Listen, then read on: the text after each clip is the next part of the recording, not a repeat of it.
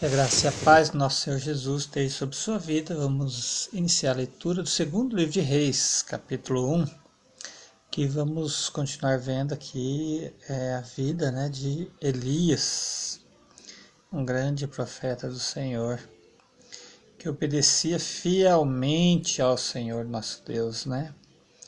É, não temia né, os governos dessa terra. Vamos à leitura, capítulo 1, depois da morte de Acabe, Moabe se rebelou contra Israel. Acosias caiu da sacada e seu quarto em Samaria, em seu quarto em Samaria, e ficou ferido. Então mandou mensageiros com o seguinte é, encargo: Consultem Baal Zebub, Deus de Acaron, para ver se vou sarar destas feridas. Mas o anjo de Javé disse a Elias o tesbita: Levante-se e vá ao encontro dos mensageiros do rei da Samaria e diga-lhes: Por acaso não existe Deus em Israel para vocês estarem consultando Baal-Zebu, Deus de Acarão? Por isso, assim diz Javé: Você não se levantará da cama em que se deitou, com certeza você vai morrer. E Elias foi embora. Mensageiro, os mensageiros voltaram ao rei Acosias e o rei Acosias perguntou-lhes por que vocês voltaram, e eles responderam: Um homem veio ao nosso encontro e nos mandou voltar ao rei que nos tinha enviado para dizer a ele: Assim diz Javé: Por acaso não existe Deus em Israel para que você mande consultar Baal-Zebu, Deus de Acaron? Por isso você não se levantará da cama em que está deitado, com certeza você vai morrer. Acosias perguntou: como era o homem que foi ao encontro de vocês e lhes disse essas coisas? Eles responderam: Ele estava vestido com roupa de pelos e usava cinto de couro. O rei disse: É Elias o tesbita. Então mandou um oficial com cinquenta soldados buscar Elias. O oficial subiu à procura de Elias e o encontrou sentado no alto do monte e lhe disse: Homem de Deus, o rei manda você descer.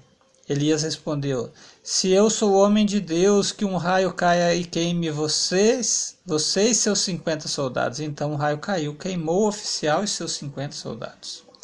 O rei mandou de novo outro oficial com cinquenta soldados. O oficial subiu e disse a Elias: Homem de Deus, o rei mandou você descer imediatamente. Elias desceu.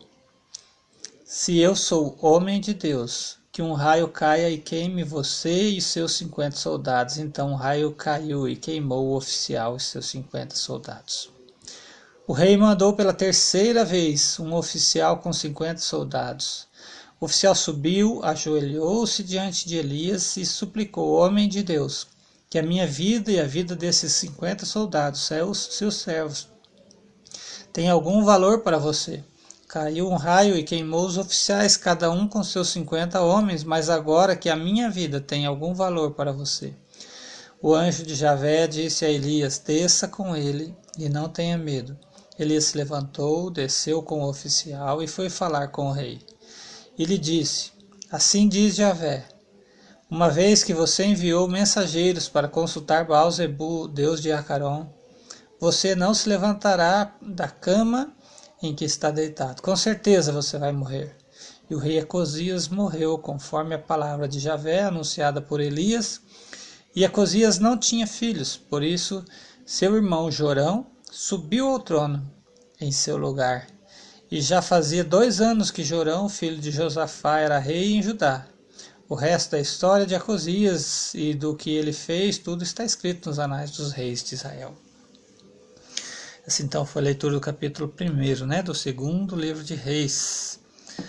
É, avança né, a gente na história do, de Elias, né, que um homem que totalmente a serviço do Rei Jesus, do nosso Deus, aquele que reina e governa toda a terra, todo o universo. Né?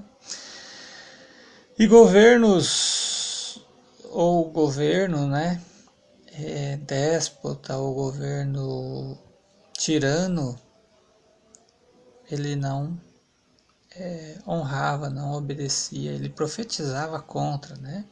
Ele era um homem que se levantou contra os desgovernos, né? Isso nos faz pensar se somos realmente homens de Deus, devemos profetizar né, em favor do reino de Deus. Que Deus abençoe sua vida com esta leitura no nome de Jesus.